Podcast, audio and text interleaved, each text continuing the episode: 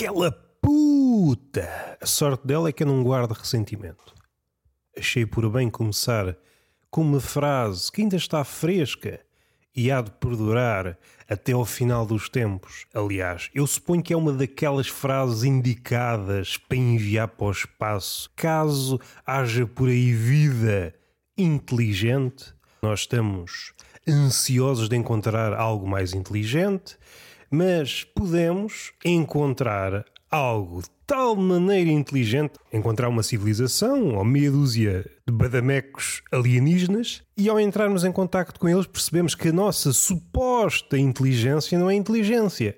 Foi apenas um mal-entendido. A inteligência humana não passa de um mal-entendido. Não é por aí que nós queremos ir, eu quero apenas repetir a frase de entrada que me parece magistral, digna de figurar num panteão. E também podíamos ir por aí, que está montado a real, de tentar pôr os ossos do Senhor Essa no panteão. Isso dava pano para mangas. Dava pano para mangas. Voltando à frase, primeiro, não vamos já aqui conspurcar isto de labirinto. Não vamos construir um palácio labiríntico. Não vamos semear minotauros.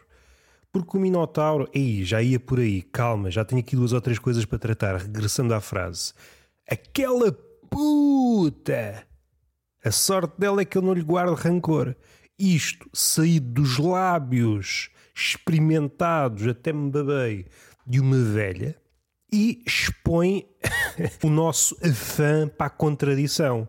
Não temos cá problemas, não há cá rebuço, uma pinguinha de hesitação quando o assunto é enveredarmos pela contradição. O que raras vezes acontece, e é por isso que é notável, é digno de ser assinalado, é a forma categórica como é feito, o espaço temporal, é passa de esta puta, a sorte é que eu não lhe guardo rancor, e para mim isto é mágico. Expõe toda a natureza humana, apesar de alguns cientistas nos últimos tempos, aquelas ideias que nós temos em relação à espécie humana que isto está meio a descambar e podemos desdobrar, ou melhor, abrir a carcaça dessas ideias a nível de estupidez, percepções, memórias, etc. e por aí vai, como diz o outro. Neste caso são dois porque eu cruzei duas ideias, o etc, etc e o por aí vai. Por aí vai para onde? Que nós não queremos ir por aí. Até porque o movimento desfigura. Não vale a pena. Se é para viajar, é nas calminhas. A velocidade barra movimento desfigura. No fim de contas, a velocidade é a miopia dos contemporâneos. Este podcast não é o teatro da miopia. Nós paramos, saboreamos as coisas, fechando, repetindo, porque é merecido. É daquelas frases que deviam ecoar no vosso coração até ao final dos dias. Aquela puta! A sorte é que eu não lhe guardo rancor. Não há hesitação, como já disse, a intuação é perfeita, a pausa que é mínima também é perfeita, não há cá palavras a mais, não há justificações contemporâneas, não há cá eufemismos, vamos diretamente até ao osso e nem o pós-fácil da expressão nos indica que houve uma espécie de exaltação. Foi aquilo e mais nada. E vamos para outro assunto. E de seguida comenta, sem qualquer preocupação, o pastel de nata. E é assim é que é bonito. Chamamos puta a alguém, dignificamos o nosso comportamento, a sorte dela é que não lhe guarda rancor, pausa para respirar, este pastel de nata está que é uma maravilha. E assim é que é bonito. Está aqui um poema. E ainda bem que eu estava lá para observar isto tudo. Findo isto, estávamos no labirinto, estávamos a observar o Minotauro. E o Minotauro, a fome dele é muito específica, só gosta de carne humana. E é por isso que, de tempos a tempos, ele era presenteado por um cacho de pessoas. Só que acharam que já era demais e então enviaram uma comitiva tendo aquilo que aprecia. o Teseu. Pronto, disseste o nome dele. Porquê? Não estás a proteger a vida. Ele não é vítima, ele escavacou o Minotauro. Vamos lá fazer aqui um retrato robô deste rapazinho. Ele fê-lo, ou melhor, essa proeza foi conquistada muito graças a outra personagem e fê-lo porque prometeu casar com ela. Mal sai do labirinto, vai com ela num barco, ei, vamos casar. E a Ariadne e entretanto, abandonada numa ilha, quem é que deu conta disto tudo? O senhor Dioniso. Não vais com o Teseu, vais comigo e eu faço-te uma deusa. Opa, estamos aqui é para isso. Mas seja como for, o senhor Teseu aproveitou-se, não sei se é de inocência, do amor da Ariadne. Podia ter chegado ao Minotauro, mas se calhar não tinha sido o labirinto. Se calhar ainda estava lá hoje. Agora tem que comer o pessoal da comitiva. E transformava-se ele num Minotauro. Mas não é por aí que nós queremos ir. Nós queremos falar da vida, falamos da velha, falamos. Ah, falamos do panteão. Um lado macabro é revelador da nossa cabecinha de alfinete. Revela que a comitiva que quer depositar os ossos do Sr. Essa no panteão não leu as obras do Essa. É como que uma vitória de caguinchas que vai contra a vontade do escritor. É a última vitória do poder, que é um poder que não pôde nada contra o Essa quando ele estava vivo, mas aproveita esta vitória contra um cadáver.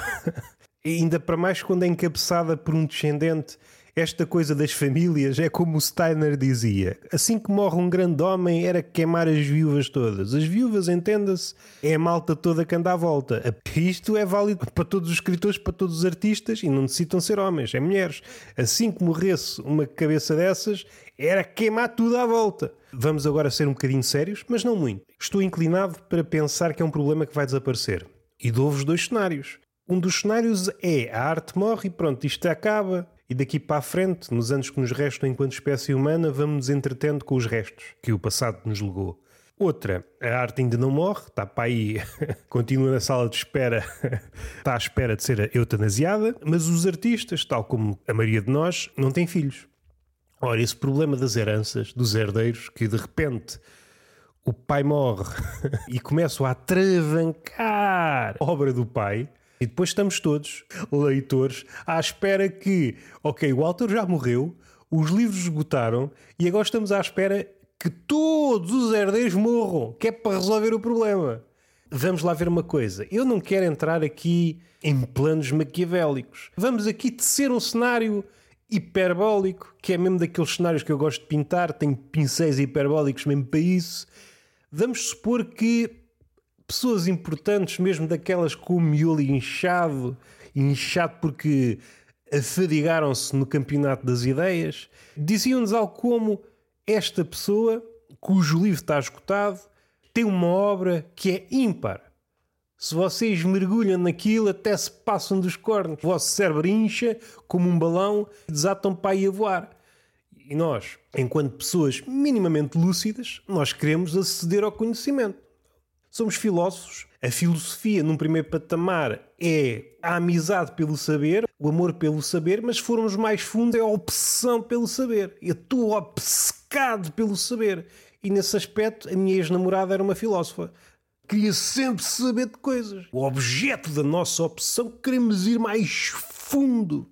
Vamos fazer uma pausa para evitar segundos sentidos. A vida é uma estrada de sentido único. Então porquê é que estás a ir às arrecuas? Hoje é só para bailar, porque desprezámos também a Ariadne numa ilha qualquer. Ela que fornica o Deus do vinho. Somos seres sóbrios, não vamos nessas cantigas, nem em teatros, nem em comédias, nem em tragédias. Nós queremos é expor o nosso coração e pôr na mesa todas as nossas mini preocupações voltando atrás, onde é que nós estávamos? Estávamos a falar do Panteão, depois disso falámos de qualquer coisa.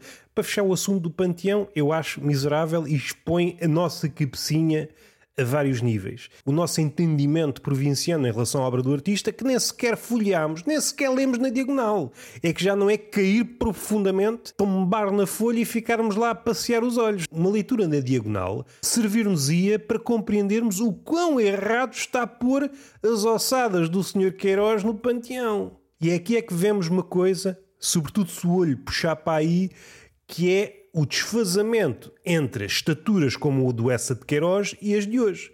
Era alguém que punha esta malta toda no bolso. Começava a disparar frases em todos os sentidos e este pessoal amalhava-se todo debaixo das cheias das avós. No fim de contas, o que é que os herdeiros ah, agora recordei-me, não posso esquecer. O que é que os herdeiros e depois os pseudo-herdeiros, os estudiosos determinado cadáver são? É exatamente a mesma coisa quando um cachalote ou uma baleia qualquer, vamos utilizar cachalote porque é um animal bíblico, encalha na margem e como ninguém o salva, apodrece, morre e entretanto começa a ser devorado por parasitas. Ele que sempre foi, ele que sempre foi uma espécie de comboio de parasitas, um comboio subaquático de parasitas. Mas naquela situação, ao jogar a toalha branca para a areia, porque nasce-lhe uma mão, os parasitas começam. Como é que nós conseguimos tirar partido deste cadáver gigante? E é nesta situação em que o cachalote, o animal gigante, amocha, os parasitas começam a ter confiança para começar a falar, a opinar sobre o cadáver. Antes a sua condição era estar ali a roer, a roer peles secas, a comer um bocadinho aqui e ali. E o cachalote, olha, andem para aí, divirtam-se. Assim que o animal vivo se despede, diz: é, já nem contem comigo para isto. Os parasitas começam ali a engendrar círculos. O que é que será melhor para nós? E começam a fantasiar. E qual é o real sonho do parasita? É fechar os olhos e imaginar-se um cachalote. Ao comer um bocadinho do cachalote, imagina-se com aquela dimensão. É a mesma coisa que acontece com essa de Queiroz ou com todos os outros. E há casos documentados, o Javier Maria tem várias crónicas a respeito disso.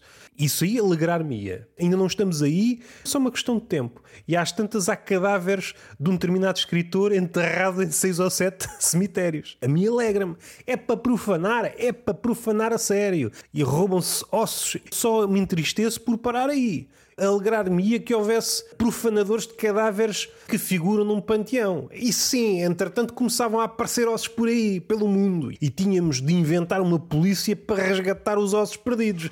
Isto sim, ou o pó perdido, ou as cinzas perdidas. Como fazer um puzzle de um homem antigo, alto, gigante, peça a peça, e neste caso é uma peça mínima, é uma migalhita, é uma migalhita cinza. Isto alegra-me, até digo mais, e alegrar essas figuras. Se é para profanar, é para profanar. Somos parasitas a carburar a todo vapor. Voltando à questão dos herdeiros e este cenário hipotético em que dávamos conta, alguém nos dizia, pessoas com cabeça e tudo.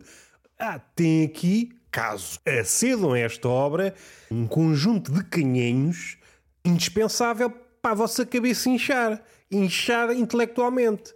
E nós chegávamos a este impasse não nos dão acesso, então vamos começar a matar herdeiros. Davam uma bela premissa para um livro policial. Começam a ir à vida os herdeiros de um escritor muito grande, cujos livros não estão não estão disponíveis e às vezes são razões mesquinhas. Mesmo na nossa praça, os filhos não deixam que surjam reedições porque o pai era homossexual e depois, ah, isto não é bonito, ou então o pai a falar de determinadas coisas da família, ainda que de forma camuflada, e entretanto os herdeiros são uma espécie de juízes da obra do pai. E o que é mais engraçado é que normalmente são juízes analfabetos. É pessoal que leu uma vez, pai, na quarta classe, e acha-se em condições de avaliar a obra de um gigante. E isto, para mim, é imaginar uma pulguinha a pôr os óculos e dizer: agora vou falar eu, agora vou pós-facear a obra do cachalote. Deixem-me falar de profundidade, eu é que sei. Enche-me de alegria e vontade de catapultar chapadas a torto e a direito. E o mais engraçado, vamos dar outra camada de hilariedade. Parece que a maioria das pessoas ou está em estado anémico, as cabecinhas estão anémicas, ou então está tudo bem, não está a correr tudo dentro da normalidade. Caraças, não é? Eu sei que há problemas no mundo, eu sei, ouvi dizer, de vez em quando aparecem problemas na vida e o problema é um estorvo, empecilha a vida. Uma pessoa quer dar uns passos e às vezes vamos embalados. Queres ver que eu vou a balançar-me para uma coreografia? Às tantas sou bailarino. Queres ver que a minha vida é uma dança? Mas volta e meia surgem estorvos, obstáculos e uma pessoa tem de adiar a dança. E eu, pá, agora tenho de parar aqui. E enquanto isso, só homem estátua. Isto não condiz com a minha personalidade, que eu gosto até de abanar a anca do sítio A para o sítio B. Não posso estar aqui sempre em ponto morto. É que uma pessoa tenta fugir ao trânsito tenta fugir ao trânsito e não consegue, está sempre no engarrafamento. E eu às tantas fecho os olhos e estou num conto do Cortázar, que está presente no livro Todos os Fogos, o Fogo, se a memória não me falha. Chega a um ponto que o engarrafamento revela a verdadeira natureza do homem. Passamos da corneta. Onde é que esse bicho estava? Coisas que antes estavam agrilhoadas pelo verniz da sofisticação, vamos dizer assim, que é para não haver desentendimentos, e à medida que o tempo passa, revelamos-nos. É uma espécie de metamorfose operada pela cólera. Peixinhos mais ou menos bem comportados, esperamos 5 minutos. Pronto, um animal. Até nos crescem os dentes. E assim que anoitece, começamos a voar do carro, transformamos em morcegos e vamos daqui para a Transilvânia, que é lá é que está bem. Voltando mais para a prática, entramos nos caminhos das metáforas, é um bom caminho. Se não querem apanhar trânsito por estes dias, que são dias tão literais, pejados de cabecinhas literais, até me estou a babar, uma prosa sem saliva não é bem, não escorrega bem. E nós queremos é escorregar bem, que isto é um parque aquático para turistas, e entre uma coisa e outra esperamos, às vezes secamos-nos, e enquanto secamos na toalha, empunhamos, agarramos numa cartolina e fazemos os nossos protestos. Apanhamos bronze e mais nada, porque nós, mesmo a protestar, e com razão, porque é preciso fazer a destrinça, há quem proteste só há queima-roupa, porque encontrou uma cartolina no chão e vá e vá gritar, e às vezes não é gritar, é tirar a foto e seguir vida, dizer, como eu já vi por aí ativistas do Twitter, que é mesmo assim, perdoem-me o oxímoro, Pessoas que dizem, é pá, gostava muito de estar na manifestação, mas estou aqui na praia. Manifestem-se vocês. E assim é que é bonito, pá. Porque nós conquistamos a liberdade para quê? Para a estupidez. Todo o terreno conquistado pela liberdade é pasto para a estupidez. E assim é que é bonito, porque de quatro somos todos cabrinhas. Somos todos cabrinhas e assim é que é bonito, porque não há nada mais bonito que uma cabrinha a pastar. E a cabrinha, além deste lado bonito, tem um lado também arisco e imprevisível. No que é que resulta a imprevisibilidade da cabrinha? Que é uma bela pergunta. Com pena minha não aparece nos diálogos de Platão. Ele preocupado com a alegoria da caverna, mas não, não se preocupa no que é que resulta a imprevisibilidade da cabrinha. Isto sim, não é o que é que nos aconteceu, se isto é verdade, se é uma representação. Isso não me interessa nada. Isso não é conversa que eu consiga levar para o café. Agora, isto, no que é que resulta a imprevisibilidade da cabrinha, isto sim, isto pode mudar o mundo. Porque a cabrinha ao longe, e nem precisa ser muito longe, mas eu sou miúpe, não consigo falar de distâncias com propriedade, porque a dois passos já começo a ver as coisas desfocadas e eu às vezes penso se isto é o mundo, se é uma exposição da obra de Rothko, eu já vi as merdas todas desfocadas e vocês só ficam a ganhar porque desfocados, ficam melhores, maquilhados, e assim é que é bonito. E eu agora regresso a um século em que as pessoas, a brancura, que é um sinal de formosura, e o caralhinho que o foda, ou só de esperma, isso aí é imutável. Desde o início dos tempos até hoje. A brancura era de tal forma apelativa que as pessoas usavam, homens e mulheres, um branco. Não interessa o nome do composto, mas era a base de chumbo. Esta ideia, que é uma ideia sempre relativa à época, é flutuante, é flutuante, é como o pau. O meu não, o meu não flutua.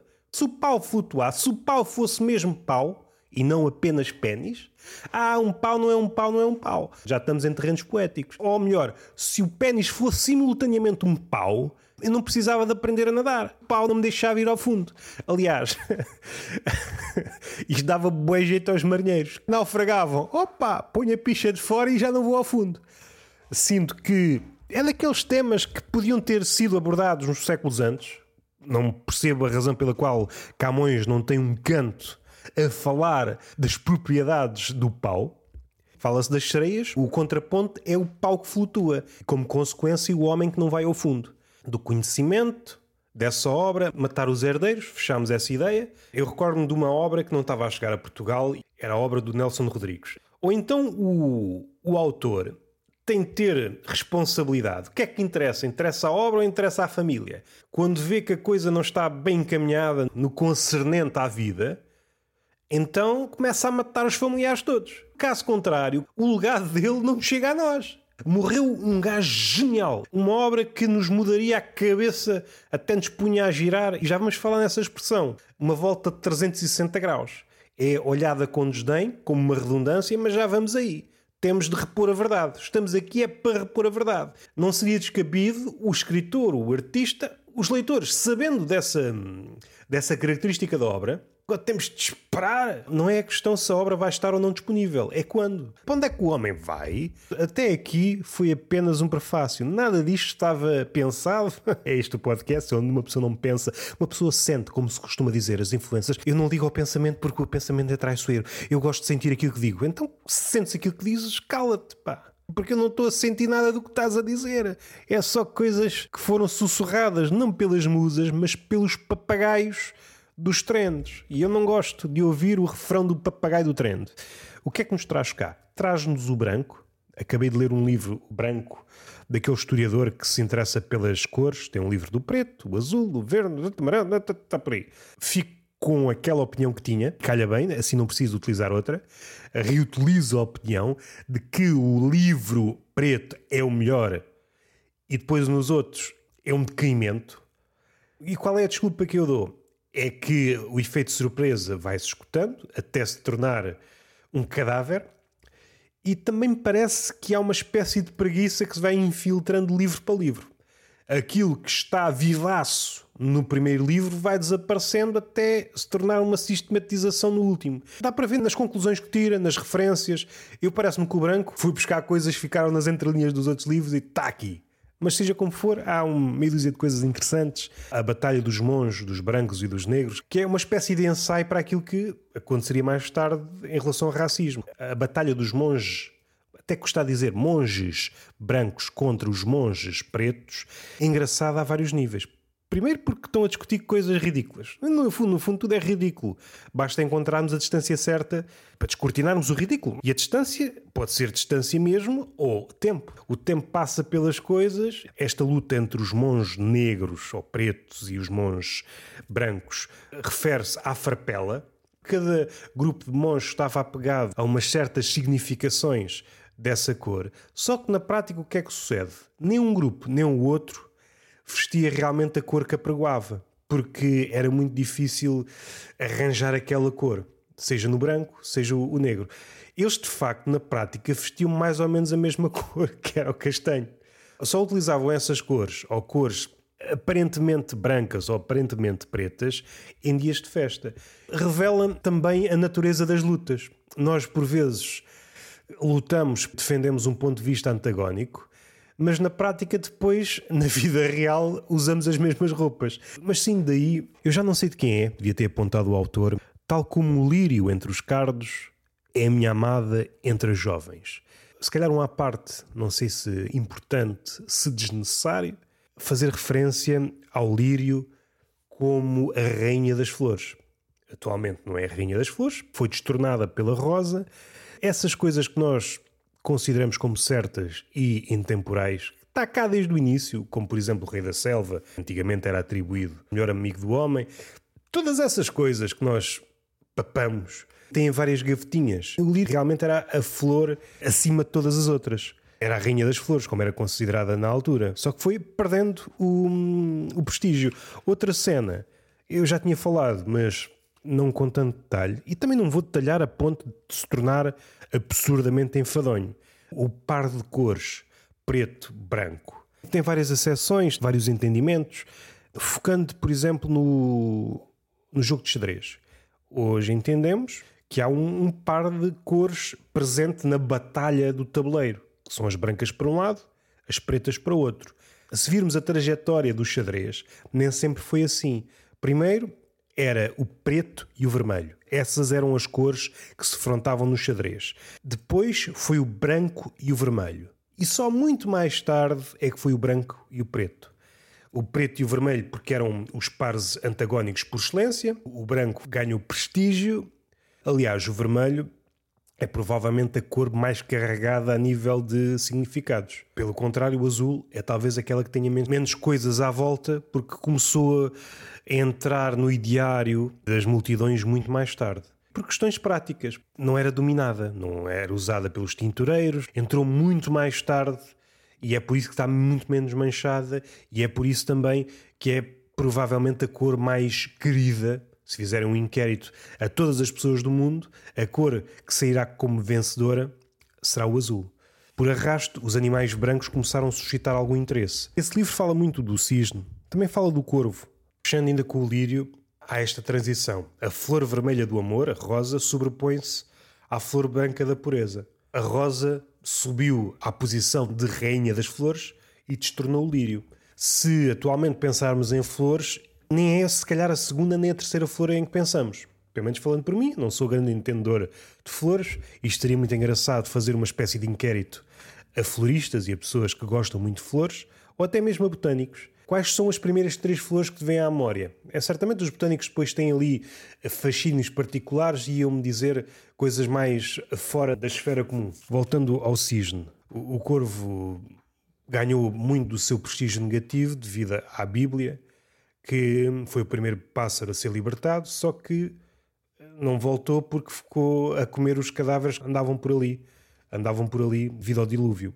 Um dos animais brancos por excelência é a pomba branca, o outro é o cisne. Vou ficar um bocado no, no cisne porque hum, é provavelmente a parte mais interessante do livro quando fala dos animais brancos.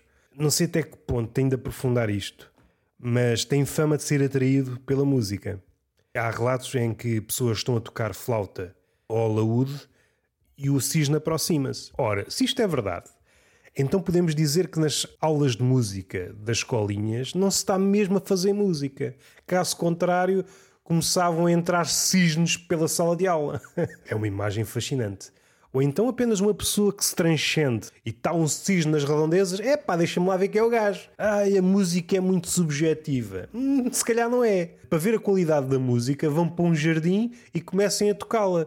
Se o cisne se aproximar, música boa. Se, se ele bazar, é pá, segue outra vida tem de aprofundar. Há vários relatos sobre isto, isto já vem desde, o, desde os tempos da carochinha, ou um bocadinho antes. Entramos em terrenos perigosos. Não devemos humanizar os animais, mas há aqui qualquer coisa no cisne e tem que ver com a música. É este lado de se aproximar de alguém que toca música e depois o, o famigerado canto de cisne que pode durar semanas ou meses.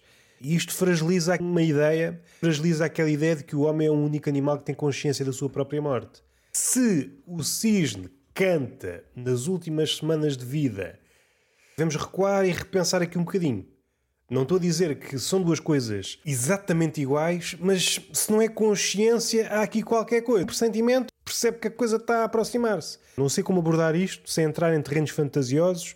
Outra pergunta que se fazia na Idade Média o cisne é um animal demasiado belo, devido à cor branca, devido à sua ligação com a música. Se formos mais fundo, e interessa tanto no cisne como em todas as questões, o cisne revela-nos, debaixo daquela plumagem imaculadamente branca, a carne do cisne é negra.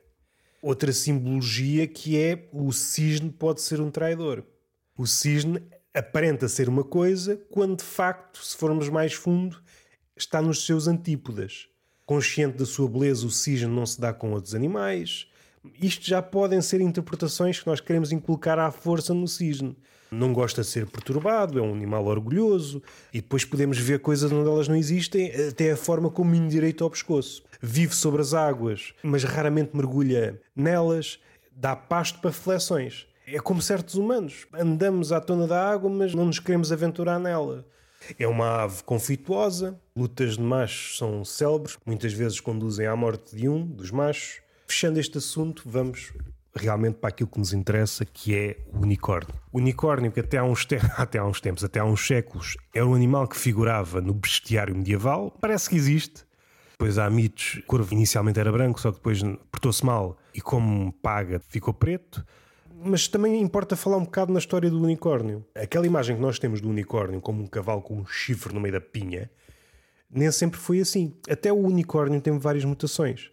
Há alguns que dizem que ele é um animal pequenito, semelhante a um cabrito. Depois há outras variações em que é uma espécie quase de Frankenstein, quase uma quimera. Uma espécie de cadáver esquisito, em que certos autores metiam partes nos animais, outros outras, até que chegou finalmente àquela imagem que nós temos dele, um cavalo com um corno no meio. Há vários unicórnios, todos esses unicórnios foram perdidos e chegou-nos esta forma mais, mais comestível.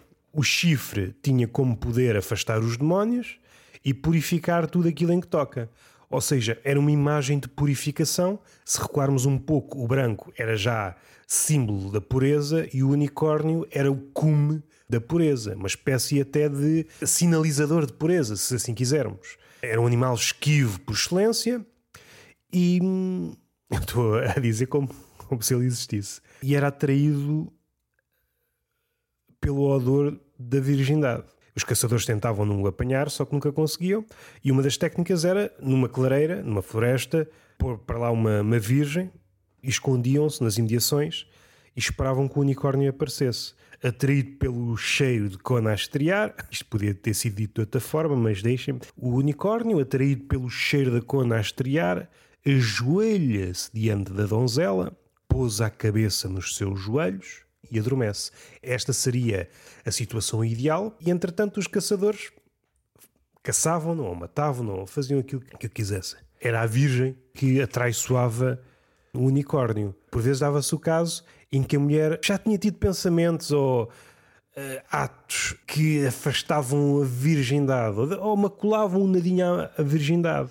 E aí o unicórnio, apesar de ter sido atraído, ao verificar que tinha sido enganado, ficava furioso e empalava a donzela. Fechando este assunto dos animais brancos, é este bestiário associado à pureza, tínhamos quatro animais. A pomba branca, que foi uma espécie de segunda hipótese, não é? Que lhe trouxe aquela mensagem. A coisa amainou, o dilúvio amainou. Era para ser o corvo, mas o corvo começou ali a comer cadáveres. A pomba, o cisne falámos. Faltou uma que está, é o animal mais presente na Bíblia, que é o cordeiro. Até Jesus tem esse apodo. E o unicórnio. O unicórnio é um único testoa, não é? Estes três animais existem. O cordeiro, a pomba e o cisne. O unicórnio é que não. E agora podemos levantar a hipótese e se existiu, só que como já não há virgens, unicórnio, pô, se não há virgens, vocês não me apanham. A quantidade de OnlyFans que anda por aí, há menções menores, por exemplo, o girifalto, o mel branco. Muito, muito mais tarde, o urso polar. Está feito, acho que estamos falados. Foi um bom podcast, falámos de coisas que ficaram no ar, certamente, do panteão de matar herdeiros Falámos de cisnes, de monges e de unicórnios. Se calhar o unicórnio anda aí, anda à procura, um pouco como Diógenes. O Diógenes procurava um homem bom, não conseguiu. A sua tarefa ficou por concluir. E o unicórnio? Como é que há virgens por estes tempos? Só se ele entrar numa maternidade, mas às tantas pode ser confundido com um pedófilo. O que é que está aqui a fazer um unicórnio nesta maternidade, senhora doutora? Deixem-me lá ver se eu tinha aqui mais alguma coisa para vos dizer. Não, era só isto. Só queria falar do unicórnio e do cisne. Estamos falados, entretanto saíram episódios do Tertulia de Mentirosos. Ouçam, está fixe. Se um peixe fresco na semana passada, um avalanche. E não sei se sai mais alguma coisa hum, esta semana, e estamos no domingo, não sei se ainda há tempo, mas vamos ver. Para a semana sai certamente coisas dessas. beijinho na boca, palmada pedagógica numa das nádegas e até à próxima.